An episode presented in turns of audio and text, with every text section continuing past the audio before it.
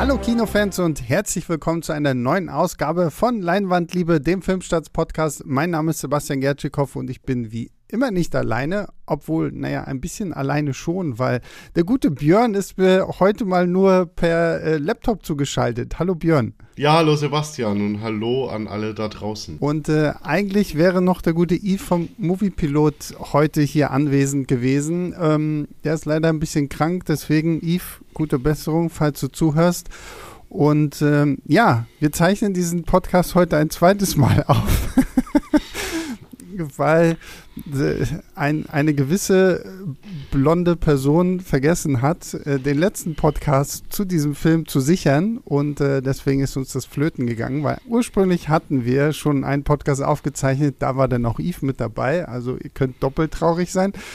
Ähm, und deswegen zeichnen wir das jetzt hier nochmal auf, aber es wird bestimmt mindestens genauso fantastisch wie beim ersten Mal. Und ja, ihr müsst euch jetzt immer sagen, es war der beste Podcast der Welt, den wir da aufgezeichnet haben. Und das ist jetzt halt nur so ein Tribute. genau. Wir erinnern uns einfach daran, was passiert ist, als wir das das erste Mal aufgezeichnet haben. Ähm, ja, wir wollen heute über Nicolas Cage sprechen und über Nicolas Cage ganz im Besonderen, nämlich sein neuer Film Massive Talent oder viel schwungvoller im Original The Unbearable Weight of Massive Talent äh, kommt jetzt ins Kino. Lange, lange wurde er verschoben und äh, jetzt ist er endlich da der perfekte Film für alle Nick Cage-Fans. Äh, darauf, glaube ich, können wir uns jetzt schon mal einigen. Und ähm, ja, wir werden jetzt ein bisschen über den Film sprechen. Ich glaube, ich muss Björn nachher noch ganz viel äh, löchern, weil Björn, du hast jetzt, hast du jetzt wirklich alle Nick Cage-Filme gesehen oder fehlen dir irgendwie noch ein paar? Nee, mir, fehlen noch ein paar. Also es sind ja über 100 mittlerweile, die es gibt mit ihm und ähm, manche sind ein bisschen schwerer zu bekommen. Deswegen, und manche schiebe ich auch noch so ein bisschen vor mich hin, weil ich die zum Ende hinschauen will. Ähm, deswegen mhm. fehlen mir noch so, ja, ich würde sagen, ein bisschen mehr als ein Dutzend. Oh, okay, aber ein bisschen mehr als ein Dutzend bei was 118, 120 Filmen insgesamt ist ja doch schon eine, eine ordentliche Marke. Ähm, aber wie gesagt, über Nick Cage reden wir gleich noch ausführlich. Wir reden erstmal über diesen Film, der ja quasi eine Hommage an Nick Cage selbst ist, weil er spielt eine fiktive Version von sich selbst, natürlich auch unter dem Namen Nick Cage. Und dieser Nick Cage im Film hat Beziehungsprobleme mit seiner Ex-Frau und seiner Tochter, mit der er nicht so richtig äh, bonden kann, weil wenn er ihr das Kabinett des Dr. Caligari zeigt, dann findet sie das irgendwie nicht cool und der gute Nick Cage kann überhaupt nicht verstehen, warum nicht. Gleichzeitig ist er auf der Suche nach seinem nächsten großen Film, weil er braucht natürlich auch Geld und dann kommt sein Agent um die Ecke, gespielt von Neil Patrick Harris, und äh, sagt ihm, hey, da gibt es auf Mallorca einen reichen Typen, der will dich buchen für seine Geburtstagsfeier. Und dafür zahlt er auch eine Million Dollar. Und äh, erst ist Nick Cage so ein bisschen skeptisch, aber irgendwann sagt er sich, ah, okay, eine Million Dollar haben oder nicht haben. Ne? Und äh, zieht daraufhin los nach äh, Mallorca und kurz bevor er diesen mysteriösen Mann trifft, äh, wird er von zwei CIA-Agenten aufgehalten, die ihm sagen, okay, Nick Cage, du musst uns helfen, weil wir glauben, der Mann, zu dem du gerade gehst, hat äh, die Tochter eines wichtigen Politikers entführt und ist eigentlich ein Drogenkartell-Boss und wir müssen den jetzt irgendwie dingfest machen. Und äh, damit geht dann Nick Cage widerwillig auch noch äh, als Undercover-Agent los und trifft halt auf Javi Gutierrez, gespielt von äh, Pedro Pascal, der ein riesengroßer Nick Cage-Fan ist und es natürlich irgendwie gar nicht fassen kann, dass jetzt Nick Cage auf einmal vor seiner Tür steht, auch wenn er dafür bezahlt hat. Und ja, so fängt ein sehr, sehr lustiger Film an, der wirklich halt sich vor Nick Cage verneigt. Ähm, Björn, als du das erste Mal von diesem Projekt gehört hast, was war so dein erster Gedanke? Äh, bei mir ist schon relativ lange her, dass ich von diesem Projekt gehört habe, weil es ist ja ursprünglich entstanden, dass die beiden Macher ähm, das als Drehbuch einfach mal geschrieben haben, ohne die Idee, dass es vielleicht verfilmt wird, sondern die hatten halt so ein bisschen Flops gelandet und Probleme in Hollywood und wollten halt dieses Drehbuch einfach rausbringen in die Welt, um zu zeigen, wir haben es drauf. Ähm, das ist cool. Und wir schreiben das einfach. Und sie haben damals nie gedacht, dass das realisiert wird, weil es ist ja ein Film, den du halt nur machen kannst, wenn am Ende Nick Cage sagt, ich hab Bock drauf. Wenn der nicht sagt, ist das Projekt halt tot. Ähm, und dann haben sie das halt rausgetragen in die Welt und dann ging das halt so ein bisschen rum und wurde gehypt und die haben es ja auch veröffentlicht und da habe ich das Drehbuch halt dann mal gelesen, weil ich damals auch nie dachte, dass das halt ein Film wird. Und dann ist es ja plötzlich so gut angekommen, dass sich Hollywood-Studios drum geprügelt haben und das zu kaufen und plötzlich auch Nick Cage, nachdem er zehnmal abgesagt hat, ähm, Bock hatte. Und als ich dieses Drehbuch halt damals gelesen habe, habe ich schon gedacht, ja, das kann ein richtig spaßiger, cooler Film werden. Und das ist es dann über weite Strecken auch geworden. Ähm, weil du jetzt gerade sagst, du hast das Drehbuch gelesen, ist hm. das immer noch das Drehbuch, was wir denn jetzt quasi auch umgesetzt sehen? Oder sind da im, im, im, Zeitel, im Zeitraum jetzt noch irgendwie große Veränderungen gemacht worden? Ja, es, also es ist im Herz, ist es das Drehbuch. Es gibt ein paar ähm, größere Veränderungen. Ähm, zum Beispiel war es ursprünglich, in, hat es in Mexiko spielen sollen und Javi war ein Drogenhändler, so wie du ihn auch in der Synopsis bezeichnet hast. Jetzt ist er ja mehr ein Waffenhändler ähm, äh, korrekt ist und es spielt halt in Spanien auf Mallorca. Das ist halt so ein bisschen großer Unterschied, das ein bisschen Corona bedingt hat. Da kommen wir vielleicht später noch dazu, weil dann auch nicht mal in Spanien gedreht wurde. Ähm, dann das andere ist, was die größte Abweichung ist, und das können wir, glaube ich, spoilerfrei drüber reden. Es gibt ein sehr großes Action-Finale im Drehbuch, bei dem sich Nicolas Cage noch einmal so quer durch seine Filmografie spielt. Das, man sieht es ja schon im Trailer und das ist ja auch früh im Film, dass Nicolas Cage quasi eine Doppelrolle hat mhm. ähm, und auch sein jüngeres Ich spielt. Und am Ende, wenn er halt sich den Gegnern entgegenstellt und sich ins, sein Leben riskiert, ähm, debattiert er mit seinem anderen Ich. Und die haben dann quasi so einen Zweikampf, bei dem sie so quer durch diverse Nicolas Cage-Filme verfallen, die, so wird es im Drehbuch beschrieben haben, halt so einen expressionistisch-deutschen Touch bekommen und so ein bisschen im Stil von das Kabinett des Dr. Caligari inszeniert sein sollen. Das wird im Drehbuch nicht so gut beschrieben, wie es dann ist, sondern es steht halt einfach nur da, mhm. ähm, inszeniert im Stil von das Dr. Caligari und expressionistischer deutscher Filme. Ähm, und das haben sie wohl auch sogar alles gedreht aber dann halt bei Testvorführungen ähm, entschieden, es passt nicht, es zerstört den Flow vom Film. Und Nicolas Cage hat schon versprochen, dass das ein großes Highlight der Blu-ray wird. Und da bin ich schon sehr drauf gespannt, wie das dann aussieht. Ähm, das ist halt eine große Änderung. Und dann glaube ich noch eine, die man ähm, auch ähm, verraten kann, dass Quentin Tarantino im Originaldrehbuch eine wichtige Rolle spielt und den haben sie halt nicht bekommen. Ähm, und mhm. deswegen ist der Part halt raus. Und es gibt am Anfang ein Regie-Cameo.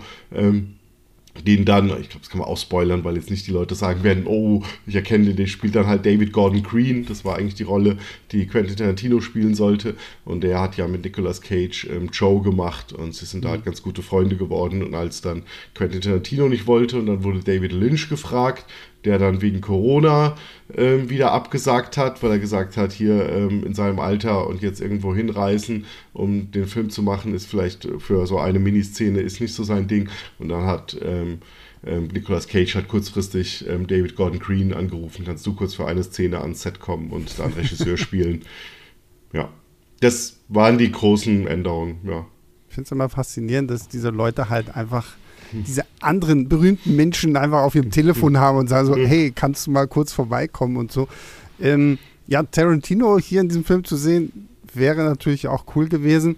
Ich, jetzt, wo du das mit dem Finale sagst, da bin ich dann ja wirklich mal sehr gespannt, wenn die Blu-ray rauskommt, weil da, das klingt, muss ich mal vorwegnehmen, interessanter als das Finale, das wir letztendlich bekommen. Aber wir wollen ja jetzt mal hier am Anfang anfangen und ähm, ja, also die, die, ich nenne es, wir unterteilen den Film mal so in erste Hälfte und zweite Hälfte. Ich glaube, das macht sich hier irgendwie so am besten. Und die, die erste Hälfte hat mir wahnsinnig, wahnsinnig gut gefallen, weil es halt wirklich ein Fest ist für jeden, der Nick Cage auch nur in irgendeiner Form liebt und abfeiert. Ich meine, der ganze Film fängt einfach mal direkt mit der Schlusssequenz von Con Air an und man ist sofort irgendwie drin und dann geht die Kamera, Kamera zurück und man sieht, okay, da sitzt einfach ein junges Pärchen, die gerade diesen Film gucken und die sich dann auch darüber unterhalten, so, boah, Nick Cage, so geil und so toll. Und das ist quasi so, als würde man mir zu Hause beim Nick Cage-Film zugucken und ähm, auch so, wie, wie Nick Cage einfach hier wirklich dann auch im weiteren Verlauf so in dieser Rolle aufgeht, als einmal der verrückt, wahnsinnig geniale Schauspieler, den wir kennen, dann als dieser verzweifelte Familienvater, der irgendwie versucht, mit seiner Tochter da klarzukommen und dann natürlich auch irgendwie als die, die Berühmtheit der Star, der jetzt halt irgendwie auf seinen Überfan trifft.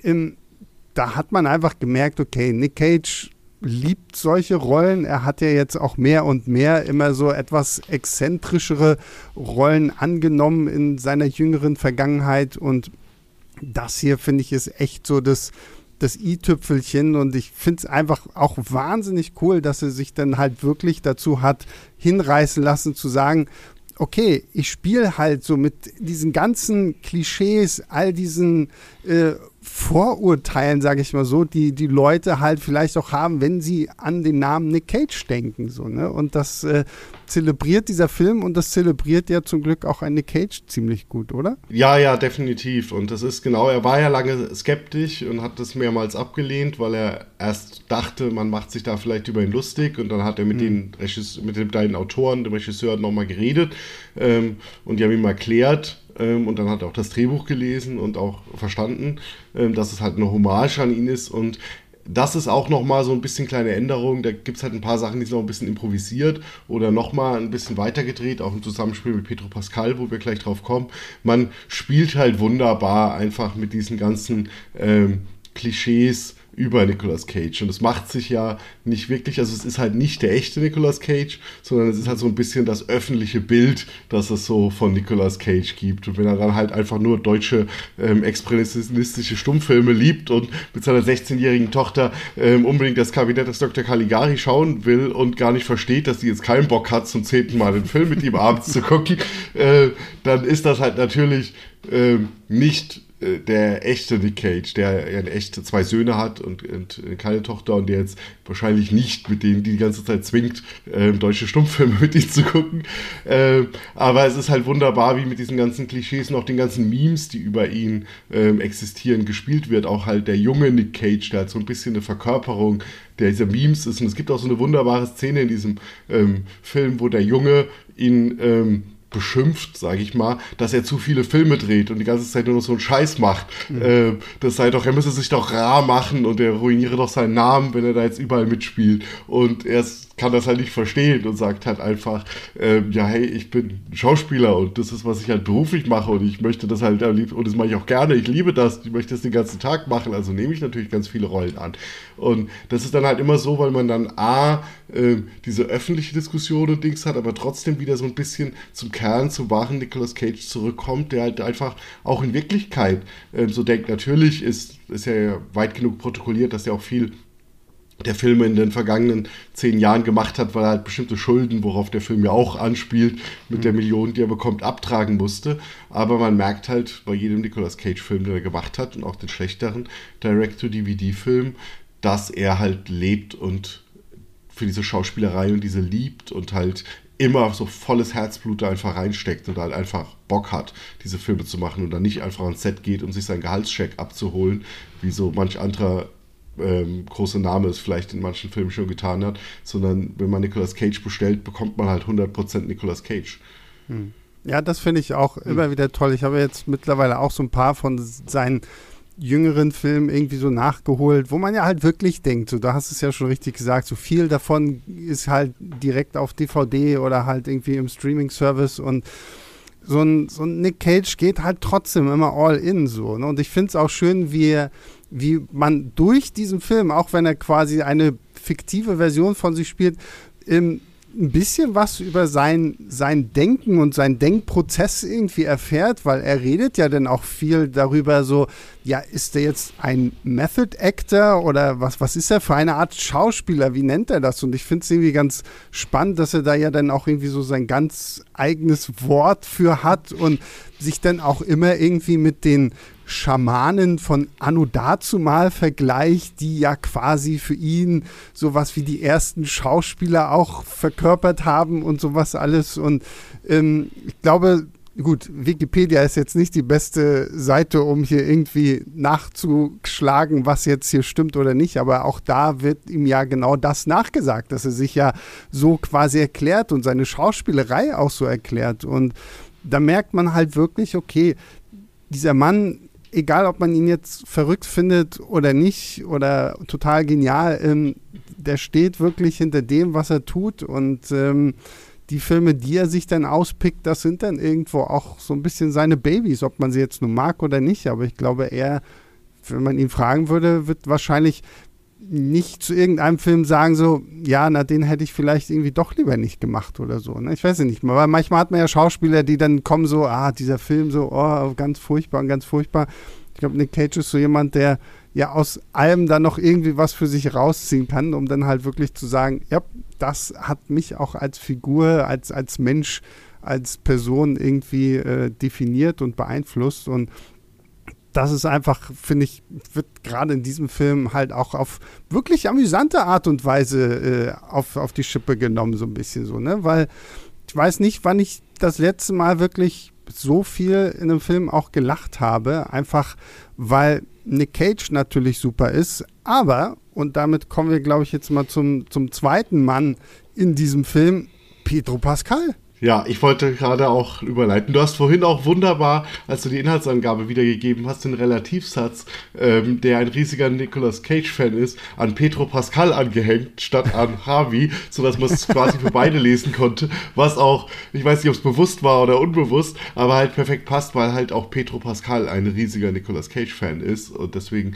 diese Rolle auch mit übernommen hat und das halt auch ein, ein perfektes Casting ist. Also mhm. die Rolle ist, äh, A, ist die Rolle erstmal, die ist wunderbar geschrieben. Es ist für mich die bestgeschriebene Rolle in diesem Film, noch besser mhm. als Nicolas Cage, weil es eine extrem, und wir wollen jetzt hier nicht viel vorwegnehmen, aber eine extrem vielschichtige Figur ist, die halt hinter der von, also das merkt man sofort, dass hinter der mehr steckt, als dass jetzt ihr der irgendwie dieser Waffenhändler-Magnat ist, der da alles mit Terror regiert, sondern es ist halt sofort so eine ganz unsichere Figur und der steht halt dann verdruckst vor Nicolas Cage, der ihn ja erst für, einen, für einen Bediensteten hält, für einen Butler oder so und kriegt halt kaum ein Wort raus. Und da ist auch, äh, Thema vorhin äh, im Drehbuch, da sind auch Szenen zwischen den beiden halt äh, wunderbar improvisiert. Und das finde ich auch ähm, schön, auch zum Thema Comedy und Buddy-Comedy, es ist ja eine, eine Buddy-Comedy wirklich, ähm, dass nicht jede Szene irgendwie so komplett auf irgendeine Pointe zugeschnitten ist, sondern man lässt die beiden halt einfach mal freidrehen und es zerfasert dann halt auch mal so eine Unterhaltung und endet halt auch mal irgendwie so ein bisschen im Nichts und nicht jetzt auf dem Gag. Aber es ist halt immer schön und es wirkt sich halt, es wirkt immer voll natürlich, als würdest du hier wirklich ähm, einem mega Nick Cage-Fan dabei zuschauen, wie er mit großen Augen nicht fassen kann, dass Nick Cage anfängt, sich für ihn zu interessieren und plötzlich sie miteinander wie beste Kumpels abhängen. Und das machen sie halt einfach. Die hängen einfach wie beste Kumpels ab. Und das ist für mich der beste Teil des Films. Die, die ganzen Passagen, wo die einfach nur abhängen miteinander. Ja, ja, das finde ich auch. Also, wie gesagt, Pedro Pascal, auch irgendwie eine seiner besten Performances, in der ich ihn seit langem jetzt mal irgendwie gesehen habe, so, wo, wie du schon sagst, so, man spürt richtig, okay, der, der, muss gar nicht schauspielern hier groß, ne? weil der ist selbst so starstruck und man kauft ihm das einfach so gut ab, so auch wenn er jetzt hier halt den Multimillionär und angeblich bösen Gangsterboss spielt und keine Ahnung was und ich, wie, wie sich deren Freundschaft denn hier auch so langsam aufbaut, natürlich immer so ein bisschen äh, auch verfälscht, weil so Nick Cage ja dann auch so ein bisschen ja durch diese CIA-Agenten immer wieder gezwungen wird, ja, komm, geh zu ihm hin und, und rede mit ihm und, und na, wir brauchen noch einen Tag länger, mach noch irgendwie was. Und dann kommt ja Javi dann irgendwie auch raus, so, du, äh, Nick, äh, ich, ich habe da ein Drehbuch geschrieben und äh, können wir das mal durchgehen und dann wird der Film ja selbst auch noch so ein bisschen ähm, metamäßig, weil man dann natürlich auch anfängt so, wie strukturiert man einen Film so? Und dann wird ja auch viel davon geredet, oh, wir brauchen aber so, weil Pedro, äh, nee, Javi, nicht Pedro Pascal, ich, die sind beide Austauscher, ähm, will ja dann irgendwie ein großes Charakterdrama, bis sie dann irgendwann feststellen, ja, okay, wir brauchen aber die Trailer-Momente und wir brauchen auch Actionsequenzen und das muss ja, sich ja irgendwie verkaufen können. Und wie die beiden dann quasi darüber ähm, ja wirklich vor unseren Augen auch zu, zu guten Freunden werden und so, dass dieses ganze Superfan-mäßige aber auch nie in den Hintergrund gerät, sondern ähm, Javi halt immer noch bei allem, was er tut, immer noch einfach sich die ganze Zeit und denkt, oh mein Gott, oh mein Gott, oh mein Gott, Nick Cage sitzt gerade neben mir. Ich glaube, es würde jedem so gehen. Und äh, das, das mochte ich auch. Also gerade diese ganzen Buddy-Comedy-Geschichten, die dann hier auch kommen, die, die nehmen ja dann auch so ein, ich weiß nicht, nehmen sie LSD? Ich glaube, sie nehmen LSD ja. und haben dann so, so einen furchtbaren Trip, ähm, bei dem ich mir tatsächlich gewünscht hätte, dass sie diesen Trip in irgendeiner Form ein bisschen weiter ausgebaut hätten. Ähm, aber so insgesamt die Chemie zwischen den beiden, unglaublich gut und äh, Pedro Pascal muss sich vor einem Nick Cage absolut nicht verstecken. Ja, genau. Also immer, also immer wenn die Schauspieler, die beiden da den Raum bekommen und es miteinander spielen, ist es, ist der Film großartig. Und du hast aber gerade schon so ein bisschen angeschnitten, diesen LSD-Trip. Da merkt man halt so ein bisschen die Schwäche von Massive Talent, dass die Regie nicht auf diesem Niveau ist. Also da denkt, mhm. denkt man, man hätte das eigentlich zum Beispiel viel wilder noch inszenieren können. Und auch ähm, die Action, also die, sie kommentieren das ja selbst, äh, wir müssen da eine Action-Szene einbauen äh, für, für den Trailer. Und so ist es ja selbst, die Action ist ja auch so ein bisschen drin, weil du halt auch die Action haben willst im Trailer, aber sie ist dann nicht so wirklich spektakulär inszeniert, dass du halt denkst, ähm, du hast ja vorhin auch schon mal angedeutet, wie da vielleicht diese möglich die andere Szene gewesen wäre, die sie rausgeschnitten haben. Aber so ist das alles immer ein bisschen, ja, ein bisschen 0815, ein bisschen bieder und langweilig mhm. inszeniert. Mhm. Und da ist jetzt auch kein Action-Moment, wo du sagst, oh, der ist jetzt ähm, für die Action äh, brennt er sich ins Gedächtnis, sondern es ist halt klar, es ist halt Nicolas Cage drin, es kommen die goldenen Pistolen aus Face-Off nochmal zum Einsatz, daran erinnerst du dich dann. Und dann gibt es halt noch den einen oder anderen guten Gag rund um Schuhwechsel und so, aber du hast den nie wegen den Bildern im Kopf. Und das ist auch ein bisschen, ich weiß auch wie wenig, das ist ein bisschen fließend, wie sehr das an dem Talent möglicherweise des Regisseurs liegt oder auch ein bisschen an den Problemen mit Corona. Also der Film spielt auf Mallorca. Sie mussten aber kurzfristig den Dreh nach Kroatien und Ungarn verlegen. Und ich habe, also ich saß im Kino und habe am Ende, wenn es dann halt auch ähm, Autoverfolgungsjagd und sowas durch die Straßen von angeblich Palma gibt, die ganze Zeit gedacht, warum filmen die das alles so eng und man mhm. sieht halt ähm, ähm, so wenig und warum setzen, nutzen sie nicht mal die Location und so, ja klar, weil dann, wenn sie rauszoomen und man halt alle Leute sehen würden, dass man hier nicht in Palma ist, sondern durch Dubrovnik fährt oder so. Ähm, und das hat, das schadet dem Film halt auch, dass sie dadurch halt einfach schon eingeschränkt sind und es halt auch einfach nicht so gut hinbekommen, wie man, wie das eigentlich angemessen wäre und es einen großartigen Film gemacht hätte.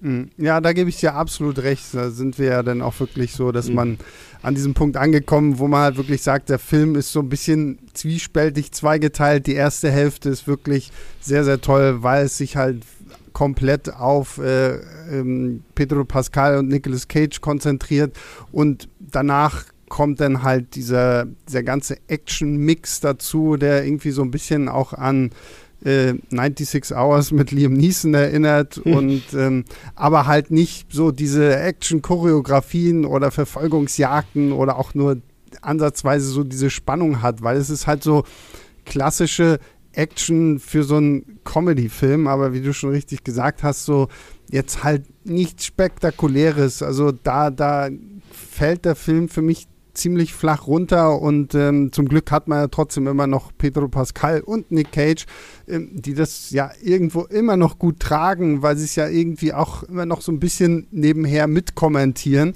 Ähm, aber äh, da, das, das ist so für mich, das war ein bisschen schade so, dass, dass gerade so dieses Ende dann doch runtergeht. Und da bin ich jetzt wirklich mal dann sehr, sehr gespannt, was du ja meintest, Björn, dass das Drehbuch ja da offensichtlich was ganz, ganz anderes vorgesehen hat, wo man der dann auch wirklich nochmal so ein bisschen mehr in diesen in die, die, Filmografie von einem Nick Cage reingeht und äh, da bin ich sehr gespannt auf den ja, Director's Cut denn auf der Blu-ray hm. oder so, ähm, um einfach mal zu schauen, weil das ist halt auch immer so ein bisschen dieses Problem bei diesen ganzen Testvorführungen. Ne? So am Ende denkst du dir, oh, warum wurde das überhaupt rausgeschnitten oder so. Ne? Und ja, wobei, also wobei, soweit ich es verstanden habe, wird es auch nicht als Director's Cut, sondern es wird nur als Deleted Scenes dabei so, sein, weil okay. alle sich einig waren, dass es nicht reinpasst. Dass es halt okay. halt den äh, Fluss, ähm, also das wird man dann ja auch nie, muss man auch dann sehen, wie weit die überhaupt mit Special Effects fertig sind, dann die Szenen ähm, sondern weil es, es waren sich wohl alle einig, dass es einfach den, den Fluss des Finales stört, wenn das dann in so einem klimatischen Moment, wo es darum geht, Leute zu retten und sich zu opfern, dann halt plötzlich so unterbrochen wird für so eine Nebenepisode. Hm. Ja. Ähm, das genau, das können wir halt dann natürlich nicht beurteilen, weil wir es nie ähm, in der Version, wo steht, so sehen werden und deswegen wird es wohl nur als Deleted Scene sein. Ähm, aber ähm, was ich noch sagen wollte, wo das, weil das ein ganz guter Anknüpfungspunkt ist und wir noch gar nicht drüber geredet haben, was an diesem ganzen ähm, Nick Cage, Meta-Nick Cage-Film auch noch wirklich sehr gut ist, ist jenseits der Person ähm, Nick Cage auch die Meta-Momente über die Filmografie von Nick Cage, mhm. weil da halt auch wirklich äh, richtig viel ähm, drinsteckt. Du hast am Anfang erzählt, es fängt mit einer Con-Air-Szene an, wir haben halt äh, die Face-Off-Waffen, aber man geht halt auch, und das fand ich sehr schön, nicht ähm, nur durch die so, ich sag mal, naheliegenden Nick Cage-Filme, dass man jetzt sagt, okay, das sind die großen Action-Blockbuster, die zitiert man einmal alle quer, sondern man nimmt auch ein bisschen Nick Cage-Filme, die vielleicht in der öffentlichen Wahrnehmung nicht so hoch sind. Also zum Beispiel ähm, Tess und ihr Bodyguard spielt eine mhm. sehr zentrale Rolle in einem wirklich emotionalen, weil das kann man auch nochmal sagen, auch so die emotionalen Momente sind auch sehr gut, äh, Moment des Films, wo es halt wirklich auch so um die lebensverändernde Kraft des Kinos geht und ähm, wirklich auch, auch sehr berührend, weil Petro Pascal so eine kleine Rede hält und ähm, alle so ein bisschen ähm, verwundert sind, was er jetzt sagt. Und man sieht, Nicolas Cage steht da drin und ist richtig ergriffen, äh, dass sein Film so eine Kraft hat. Und das finde ich halt auch schön, dass man ähm, wirklich diese Filme alle, äh, also wirklich so alle feiert. Und ähm, es gibt eine Szene, die ist auch im Trailer drin, ähm, wo Nicolas Cage so einen Raum entdeckt, der quasi ähm, ein Nicolas Cage Schrein ist und alles Mögliche an Requisiten drin ist. Und ich bin sehr gespannt, auf Blu-ray den Film nochmal zu sehen, alleine, weil ich mhm. hier ähm, die Szene anhalten will. Weil das heißt natürlich im Kino, man sieht so ein paar Sachen, auf die halt ähm, die Kamera sich fokussiert und die halt kurz zu sehen sind. Aber ich habe den Eindruck, dass sie sich da richtig Mühe gegeben haben und da wirklich 30 plus Sachen drin sind, mhm. die man im Kino gar nicht so schnell alle erfassen kann. Und da bin ich ja. sehr gespannt drauf, das mal als Standbild dann mir anzuschauen und zu gucken, was da noch für viele Zitate drin sind und Sachen. Ja. Ja, ich muss auch sagen, also wie gesagt, wir zeichnen diesen Podcast ja jetzt ein zweites Mal auf und ich weiß, äh, in unserer ersten Aufzeichnung habe ich mich ja eigentlich noch so ein bisschen darüber beschwert, dass nicht noch mehr davon reinkommt. Ich bleibe auch so ein bisschen bei dieser Aussage, dass ich mir durchaus so an bestimmten Stellen einfach noch so mehr so ein, so ein größeres Potpourri an diesen Verweisen gewünscht hätte. Aber so mittlerweile, je mehr ich drüber nachdenke, ähm, es sind halt auch nicht so offensichtliche Sachen. So, so manche Sachen, die fallen dir wirklich dann erst auf, wenn du den Film halt kennst oder so, ne? Dass sie da überhaupt irgendwie drinstecken. Und es gibt halt diesen Raum, wo auch, keine Ahnung, das Plakat so hier Schatz der Tempelgritter, hier National Treasure hängt und sowas alles. Und ähm, der Film weiß schon gut eigentlich damit umzugehen, ohne dass er dir die ganze Zeit so eine Breitseite gibt, so nach dem Motto, ah, hier, noch ein Film, den du nicht kennst oder hier äh, noch ein Verweis die, zu einem Film, den du unbedingt kennen musst und sowas alles. Da gehen sie tatsächlich, finde ich ja dann doch ähm, zwar, wie gesagt, für mich ein bisschen spärlich, aber trotzdem ziemlich gut mit um, dass man einfach diese Filmografie von einem Nick Cage wirklich rüberbringt. Und ja, es sind viele Filme dabei, die man nicht kennt, aber wir haben ja jetzt auch schon viel über Con Air, Face Off und The Rock gesprochen. So, das sind halt so die Filme, die man natürlich als Nick Cage-Fan dann auch irgendwo kennt und äh, sich dann einfach auch freuen kann, dass es diese Sachen dann da alle irgendwie reingeschafft haben. Ähm, ja, ich weiß nicht, hast du noch irgendwas, Björn? Weil sonst würde ich zum Fazit kommen und dann reden wir vielleicht noch ein bisschen über Nick Cage und seine Filme im Allgemeinen. Nö, ich habe eigentlich ähm, nichts mehr genau außer mein Fazit. Also wenn ihr äh, Nick Cage-Film äh, seid, schaut euch den Film an. Wenn ihr mal wirklich auch mal wieder Lust habt auf, gibt's ist ja auch ein Genre, das ein bisschen am Aussterben ist oder nicht mehr so eine große Rolle spielt, so eine Buddy-Action-Komödie im Kino, ähm, dann ist auch das äh, mal wieder ähm, eine, eine gute Gelegenheit, ähm, den zu schauen. Und das ist ja nämlich eine wirklich richtig gute ähm, Meta- ähm, bei der die Action halt noch hätte äh, besser sein können.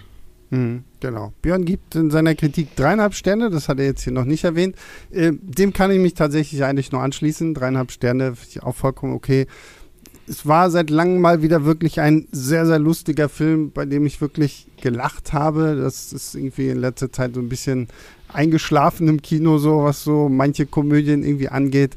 Und äh, ich schließe mich auch Björn an. Das, das Finale, so die ganze Action ist so ein bisschen schade so. Das, das zieht nicht so ganz, aber insgesamt ist einfach ein toller Film, weil gerade diese Chemie zwischen Nicolas Cage und Pedro Pascal ist absolut fantastisch und ähm, die beiden unterhalten sich ja dann auch irgendwie über, was so die besten Filme aller Zeiten sind. Und da gibt es einen Film, mit dem wahrscheinlich niemand rechnet, über den sie dann sprechen, wo sie sagen, ja, genau dieser Film muss es sein und ähm, ich werde diesen Film unbedingt demnächst mal nachholen müssen. Ähm, aber das ist, das sind halt so diese kleinen feinen Momente, die diesen Film dann einfach so unglaublich fantastisch machen. Dieser, dieser Film ist natürlich völlig zu Recht in der Diskussion über einen der besten Filme aller Zeiten, hat bei Filmstarts leider von mir nur viereinhalb Sterne bekommen, weil ich ähm, damals nach der Pressevorführung, nach dem ersten Mal sehen, noch gezögert habe bei den fünf Sternen. Mittlerweile gebe ich die vollumfänglich. Oh, wirklich, ja? Ähm, wow. Ja, und es ist, es ist wirklich ein ganz großartiger Film und deswegen okay. völlig zu Recht. Wir wollen den hier nicht spoilern, ja. äh, völlig zu Recht, aber das Petro und äh, Nick Cage ähm, darüber kommen und Nicolas Cage auch mittlerweile offen gesagt hat, ja, das ist kein Scherz hier, das ist ein, ein sensationell guter Film und der hat ihn auch geschaut und geheult. Ähm, ja. Okay, wow. Also dann, ja, also ich werde ihn auf jeden Fall demnächst jetzt auch mal nachholen. Ähm, bevor wir jetzt aber hier komplett Feierabend machen, dachte ich mir, wenn ich schon jemanden habe, der so viele Nick Cage-Filme gesehen hat. Und ich habe mal geguckt, ich habe mir mal ein paar aufge... Ich habe auch eine ganze Menge gesehen. Also es ist mhm. nicht so, als wenn ich nicht irgendwie... Ähm, also ich glaube, ich darf mich auch Nick Cage-Fan nennen, weil ich doch äh, ne, mehr als eine, zwei Hände voll irgendwie gesehen habe. Mhm. Dachte ich, reden wir noch mal so ein bisschen über The Man himself, Nick Cage. Erstmal so die allgemeine Frage, verrückt oder Genie? Björn, was sagst du das? Natürlich ist Nicolas Cage ein Genie, aber das, das liegt ja alles immer dann ähm, sehr nah beieinander und ähm, ich glaube, dass er, ähm, ich nenne es mal extravagant, ähm, ist in seinem ähm, Leben und ähm, Lebensstil und mhm. wahrscheinlich dann auch man da auch, wenn man jetzt privat mit ihm befreundet ist oder so, sicher ja, da, da, das muss man dann auch so ein paar Sachen einfach akzeptieren, so ein paar Spleens und so. Aber er ist da, also auch wenn der so, wenn man ihn, ich habe ihn ja schon mal persönlich auch getroffen und ein unglaublich netter Mensch und so kommt er ja auch. Er hat ja jetzt bei diesem Film endlich mal, ist ja sein erster großer Kinofilm überhaupt seit mhm. über zehn Jahren, ähm, wo er auch wieder in Talkshows war und so. Der hat ja wirklich alle Talkshows gemacht. Da hat man das halt auch gesehen, was für ein netter, bescheidener Mensch er dann aber andererseits auch ist. Und für ihn sind diese äh, Sachen, diese Geschichten, zum Beispiel war ja jetzt auch kürzlich ging dann ja rum, dass er plötzlich einen halben Zoo zu Hause hat, weil halt die lokale Zoohandlung bei ihm, der bei ihm so war, der ist halt gestorben, der Besitzer, und dann hat Nicolas Cage gedacht, ja, bis die Tiere jetzt irgendwo anders unterbringt, untergebracht sind, hole ich die mal kurz alle für mich zu mir nach Hause und hatte dann irgendwie Schlangen und keine Ahnung was halt nochmal zusätzlich zu denen, die er sowieso hat, ähm, schon daheim. Das ist dann halt einfach wahrscheinlich Nick Cage. Mhm. Und ja, und was halt sowieso per se sympathisch ist, das halt bei ihm echt diese Liebe fürs Kino. Also ich glaube, ähm, er also schaut auch ähm, alles Mögliche. Er dreht ja jetzt momentan ähm, gerade diesen Renfield-Film, ähm, wo er Dracula spielt. Und wenn er halt auch einfach drüber redet, dass er sich halt ähm, mal alle Dracula-Performances, die es so gab, mal angeschaut hat und da halt einfach mal guckt, was haben andere Leute gemacht und sich dann selbst Gedanken zu machen, was mache ich jetzt anders oder was übernehme ich vielleicht. Ähm, und ähm, das ist jetzt auch nicht selbstverständlich. Und dann hat er halt auch einfach dieses, diese große ähm, Liebe für, fürs Filmmachen und für, für, für Bilder. Ähm, ich bin persönlich, er hat ja einmal, er hat ja eine Regiearbeit auch schon gemacht, Sunny. Ist leider einer der Filme, der mir noch, die mir noch fehlen, weil der unglaublich schwer zu bekommen ist, weil ich persönlich extrem interessiert bin, was auch ein Nick Cage als Regisseur äh, kann, weil ich halt schon immer so, wie er über Filme redet, gedacht habe, warum führt er eigentlich nicht Regie? Aber ich glaube, er hat einfach viel zu viel Lust am Schauspiel.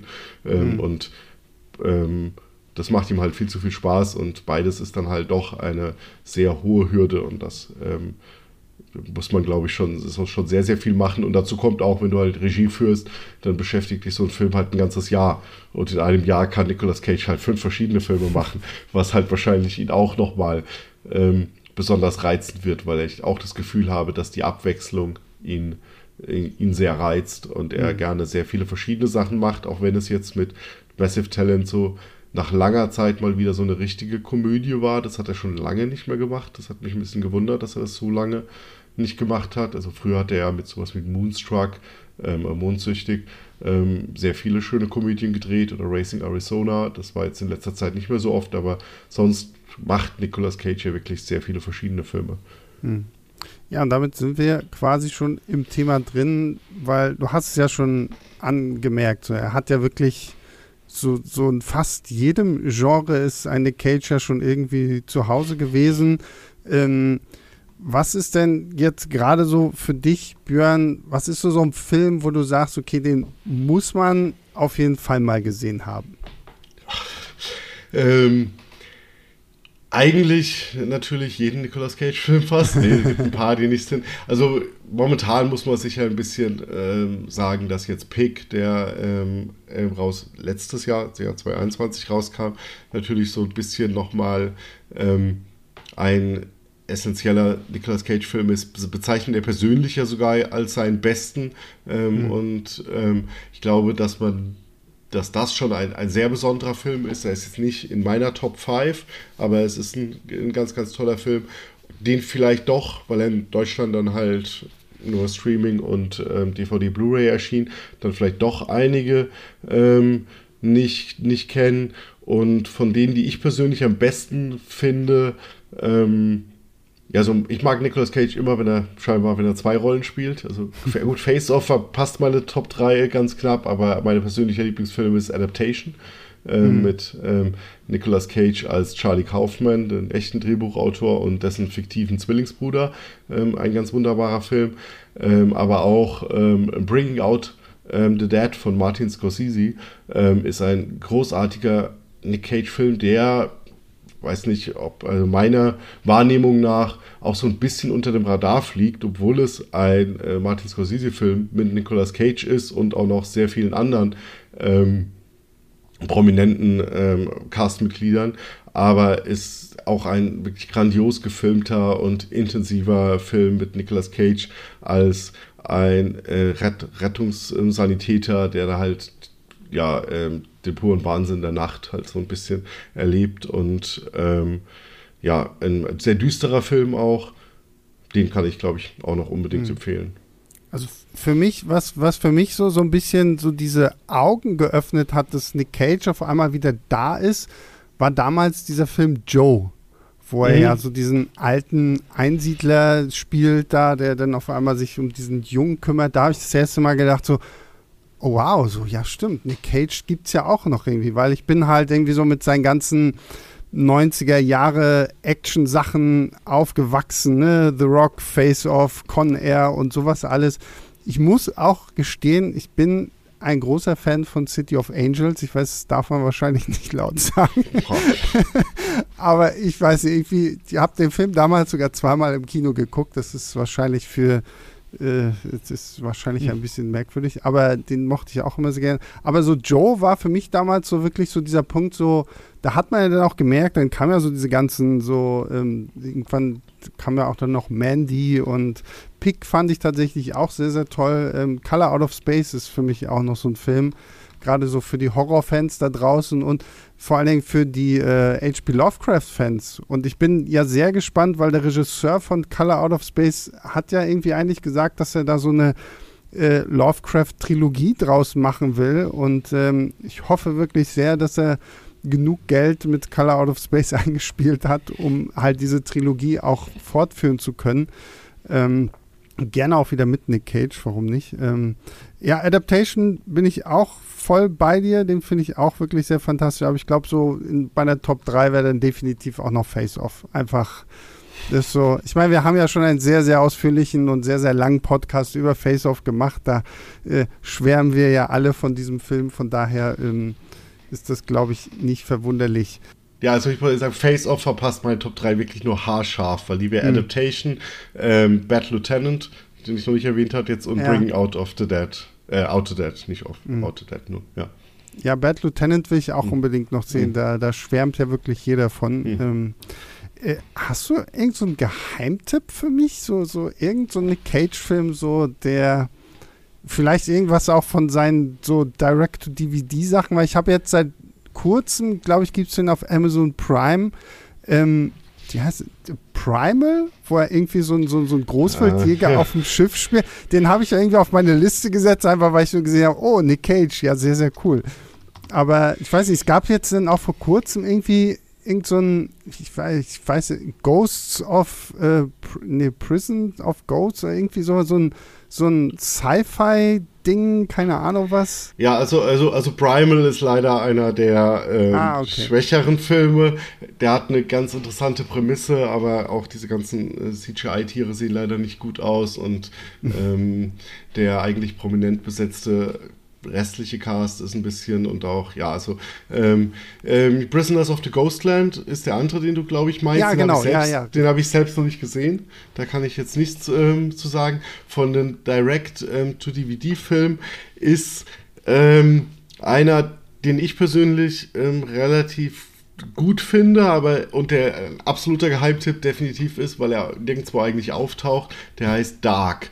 Ähm, und zwar ähm, vor einigen Jahren hat ähm, Nicolas Cage mit dem Regisseur ähm, Paul Schrader, den man vielleicht kennt, ähm, The Card Counter von ihm war kürzlich in den Kinos und ähm, er ist vor allem halt der Drehbuchautor von Taxi Driver ähm, und ähm, Anton Yelchin diesen äh, so ein CIA-Thriller gemacht, mhm. der ihn dann weggenommen wurde vom Studio. Also oh die haben halt gesagt, äh, nee, wir finden deine Version nicht gut, Paul. Ähm, und wir machen da jetzt eine, wir schneiden den um und veröffentlichen das anders und er erschien dann unter dem Titel Dying of the Light äh, 2014. Mhm. Und das hat halt groß Schlagzeilen gemacht, weil damals ähm, Paul Schrader, ähm, Nicolas Cage, ähm, Anton Yelchin und Nicolas Winding Refn, der halt einer der Produzenten des Films war, sich auf Facebook so Bilder von sich gepostet haben, wo sie ähm, T-Shirts trugen, auf denen halt eine typische Hollywood-Vertragsklausel steht, die es Leuten verbietet, negativ über ihre eigenen Filme zu reden gegen eine Geldstrafe. Ja. Also stand halt nur einfach diese Vertragsklausel drauf. Mehr haben sie nicht gesagt. Ähm, und dann hat aber ähm, Schrader ein, zwei Jahre später ähm, aus dem Material, aus dem Film, der veröffentlicht wurde, ähm, aus dem Material, was er so noch ein bisschen hatte, eine eigene Version gemacht und die einfach mhm. ins Netz hochgeladen.